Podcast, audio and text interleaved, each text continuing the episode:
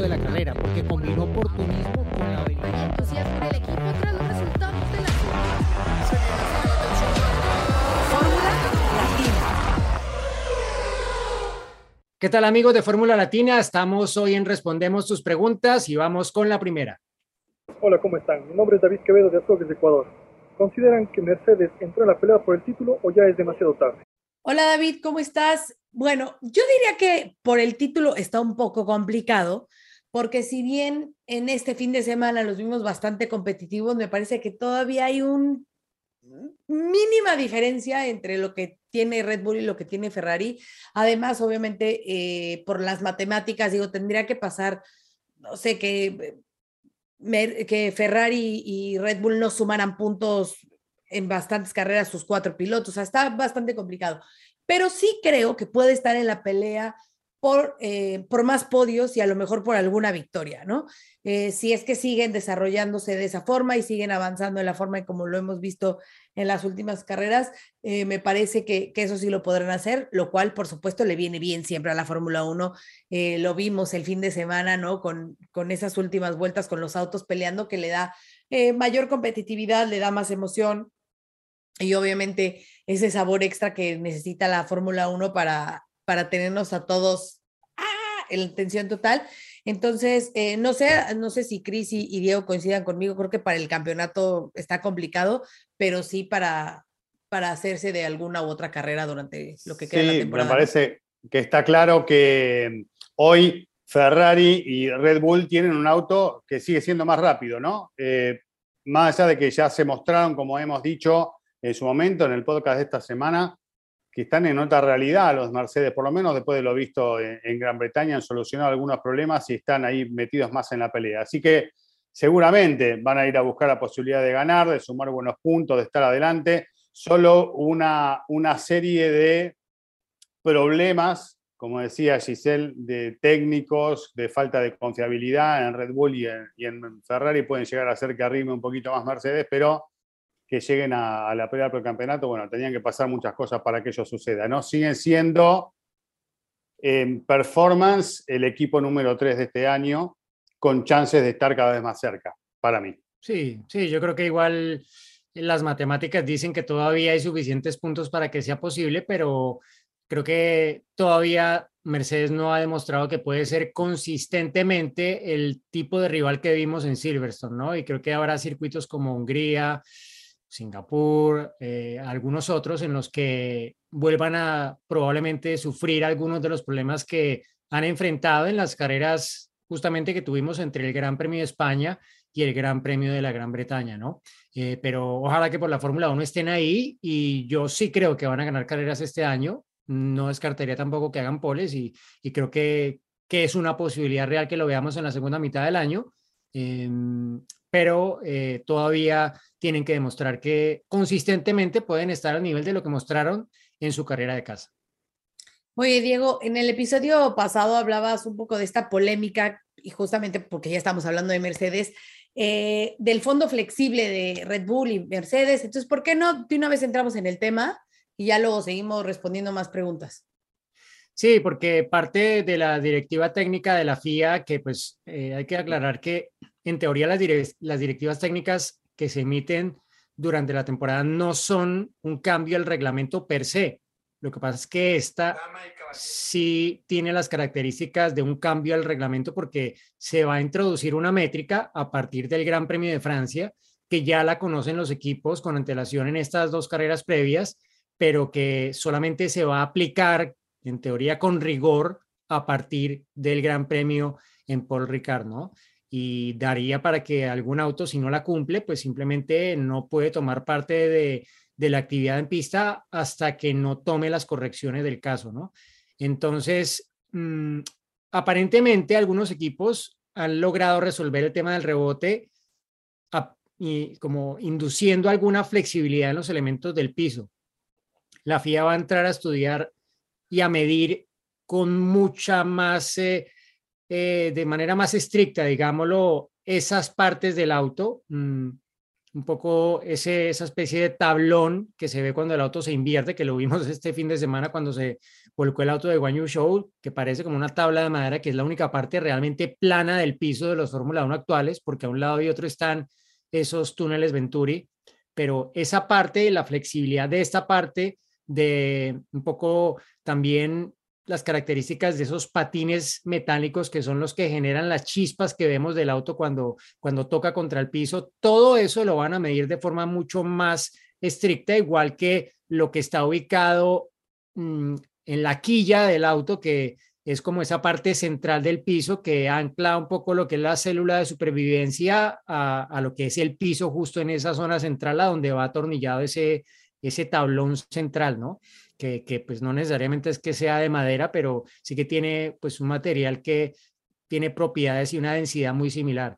Entonces, todos esos controles van a llevar a que en últimas pues se trate justamente de evitar que en teoría los equipos hagan esto, pero ya veremos. Eh, obviamente hay otros aspectos adicionales que ha entrado a controlar la FIA. Antes del Gran Premio de Gran Bretaña una reunión del Consejo Mundial de FIA en la que se aprobaron otros cambios adicionales que van a medir flexión de otros elementos en el ala trasera, por ejemplo, que fue uno de los cambios más importantes en la normativa a partir de, este fin de semana. Y veremos, ¿no? Yo creo que los equipos igual están conscientes de que va a haber más controles y, y a ver si realmente toma fuerza esta controversia eh, por ese lado o si como diría por lo menos yo quisiera ver que, que esto pase un segundo plano, porque creo que lo que vimos en Silverstone, si lo pudiéramos tener cada carrera en términos de la competitividad relativa de esos equipos al frente, está muy bien para el espectáculo. Mm. Perfecto. Bueno, pues vamos a escuchar otra pregunta. Dama y caballeros, buenos días desde Bogotá, Colombia. Saludos a todos. Eh, mi nombre es Camilo y la pregunta es si Ferrari debió o no intentar un doble pit stop durante el safety car provocado por Esteban Ocon. Saludos. Camilo, ¿cómo estás? Un poco hablamos esta semana de este tema, ¿no? Y eh, lo hemos vivido en más de una ocasión. El que está primero es un poco que decide eh, o hace decidir al resto cuál es la estrategia en desenlace de este tipo. Acá, bueno, claramente Ferrari tuvo que optar por eh, o hacer entrar a dos autos y resignar en ese caso la posibilidad de seguir siendo líder para Leclerc o dejarlo a Leclerc adelante, hacerlo entrar a Sainz eh, y, seguir teniendo chances en la punta de la carrera, más allá de que esto con eh, los neumáticos que se estaban utilizando en ese momento, bueno, era sabido que, y muy probablemente con las características de este circuito, era sabido que, bueno, iba a ser muy difícil que sostenga ese primer lugar. A mí me quedaron las dudas de por qué no hacerlo entrar a Leclerc, pero se sabe que en estos casos el, que está primero un poco, como decía recién, marca el destino de las decisiones estratégicas de otros equipos, ¿no? Y bueno, hay que tomar una decisión y la de Ferrari fue esa, con lo cual, eh, si hubiesen entrado los dos autos, nadie sabe de lo que hubiese pasado, en definitiva, ¿no? Eh, tuvimos esta realidad y este resultado. Porque además también justificaban un poco que tenía cinco o seis vueltas más o menos eh, mejores neumáticos eh, Charles, entonces le daban ese lapso de que a lo mejor iba a aguantar más que a lo mejor los de Carlos, ¿no? Entonces por eso tampoco quisieron eh, arriesgarlo porque no sabían si a lo mejor lo metían y Hamilton se quedaba fuera, entonces corrían un poco esa parte del riesgo y eh, Matías Binotto aseguraba que si metían a los dos y hacían una doble parada, pues iban a terminar por afectarlos en vez de beneficiarlos. Sí, ellos creían que no tenían la suficiente diferencia, primero entre los dos autos de Ferrari y segundo respecto a Hamilton para que pudieran hacer ese double stack, como lo llaman ellos, y no perdieran alguna posición, sobre todo con el piloto que iba a tener que esperar la atención al primero, ¿no?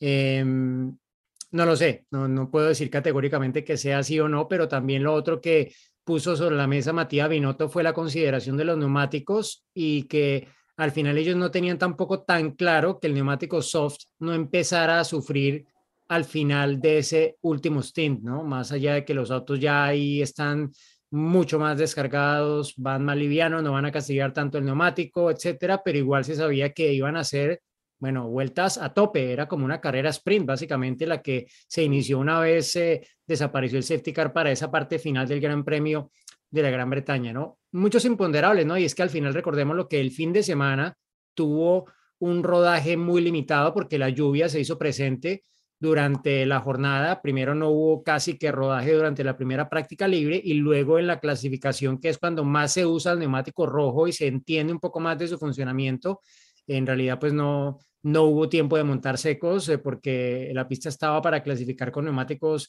intermedios todo, todo el tiempo, ¿no? Entonces, todo eso suma a la cantidad de información que, los equipos no tenían y que obviamente hacían mucho más como lanzar una moneda al aire esa decisión de, de, de, ir o no por el neumático rojo en ese, en ese desenlace, ¿no? Pero creo que pues ya una vez los pilotos tuvieron cada uno lo que tuvieron, para Leclerc pues era evidente que iba a ser difícil, pero para Sainz, y lo hizo valer así en la radio, era muy claro que él estaba en una situación muy favorable, comparable a la de su compañero de equipo y al final creo que la carrera le dio la razón porque el pobre Leclerc ni siquiera tuvo cómo acabar en el podio.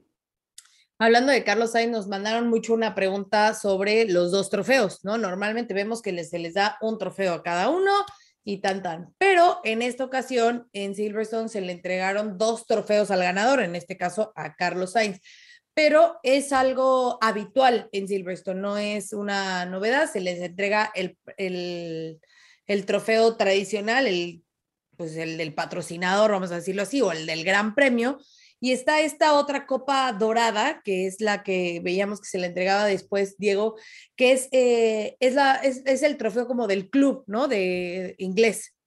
Sí, el del RAC, eh, se llama Royal Automobile Club y el trofeo se llama Mervyn O'Gorman, exactamente, desde 1950 se entrega, que fue cuando arrancó la historia del Gran Premio eh, del Campeonato del Mundo de la Fórmula 1 y pues es esa, ese trofeo muy lindo que alguna vez, eh, si se acuerdan, eh, Hamilton lo reclamó, como, ¿y dónde está el trofeo dorado? Porque siempre entregan primero el, el trofeo del patrocinador, digámoslo, y luego viene ese otro trofeo que no se lo queda el, el ganador, ¿no? lo, se lo entregan un par de días como para que tenga la oportunidad de, de mostrarlo, exacto, para las fotos y, y, demás pero es un trofeo que al final le reposa con los organizadores.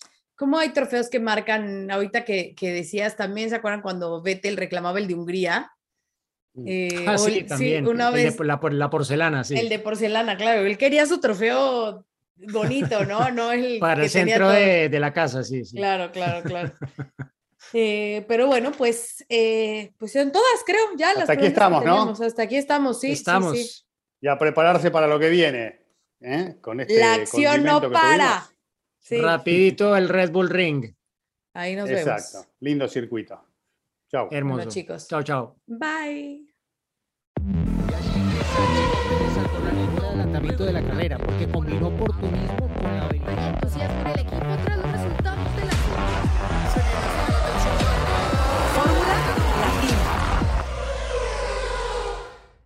Lucky Land Casino asking people what's the weirdest place you've gotten lucky? Lucky? In line at the deli, I guess? Aha, in my dentist's office.